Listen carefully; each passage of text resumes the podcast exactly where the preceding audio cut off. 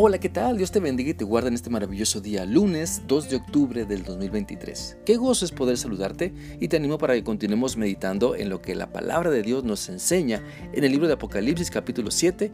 Este día vamos a leer el versículo 12, el cual dice así, diciendo, amén, la bendición y la gloria y la sabiduría y la acción de gracias y la honra y el poder y la fortaleza sean a nuestro Dios por los siglos de los siglos. Amén. Este pasaje de la palabra de Dios describe las palabras que se usan para darle la honra y la gloria al que está sentado en el trono y al Cordero. Si recordamos, en el versículo anterior se nos dice que los ángeles estaban de pie alrededor del trono y se postraron sobre sus rostros para alabar.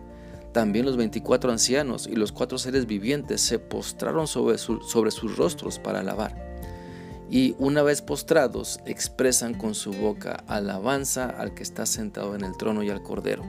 Y debemos notar que todo lo que se dice es en respuesta a lo que se ha recibido de Dios. Bendecimos a Dios porque Él nos ha bendecido primero, es decir, recibimos la bendición de su amor y por eso le amamos así como Él nos ha enseñado. Recibimos la bendición de su protección, de su sustento, de su presencia por medio de su Espíritu Santo y por eso respondemos con expresiones de bendición para nuestro Dios, reconociendo que solamente Él es digno. Si recordamos, la Biblia dice en 1 de Juan 4:19 lo siguiente: nosotros le amamos a Él porque Él nos amó primero.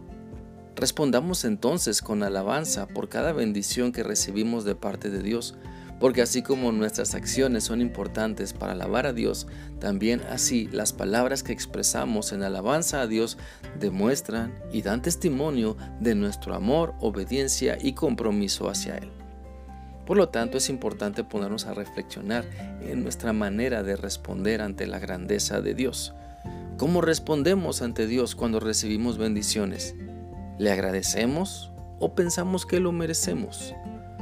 ¿Nos portamos ante Dios para alabarlo con todas las bendiciones o por todas las bendiciones que nos da?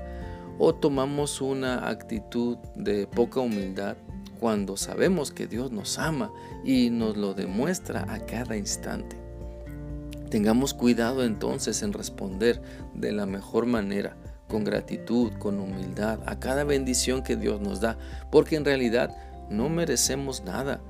No merecemos lo que Dios nos da, pero porque nos ama, porque Él tiene un gran amor para con nosotros, porque Él tiene misericordia y gracia, entonces es que recibimos muchísimo de Dios entonces lo mejor que podemos hacer es humillarnos ante su grandeza, ante su gran poder, ante su gran amor y reconocer que nos ama, que nos ha perdonado, que quiere usarnos para extender su reino y que nos bendice de muchísimas maneras. Por lo tanto, te animo para que podamos tener mejores tiempos con Dios. Es decir, un tiempo de calidad donde le alabemos, donde nos postremos para adorarle, donde reconozcamos las bendiciones que nos da, porque gracias a Él tenemos lo que tenemos, gracias a Él podemos disfrutar mejor la vida, podemos disfrutar mejor gracias a Él las relaciones con otros, podemos disfrutar el tomar mejores decisiones. Mira, es una bendición poder conocer cada vez mejor a Dios. Es una bendición poder saber que Él tiene un maravilloso plan para nuestra vida. La presencia de Dios con nosotros es una bendición. Por eso cuando le creemos, cuando le creemos a Dios y permanecemos en Él y le adoramos porque reconocemos que mejor es estar con Él en su voluntad que andar de rebeldes buscando el pecado que nos aleja de Dios, entonces Él llena nuestra vida, nos sentimos plenos, gozosos, llenos de amor y es así que enfrentamos o podemos enfrentar mejor el día a día.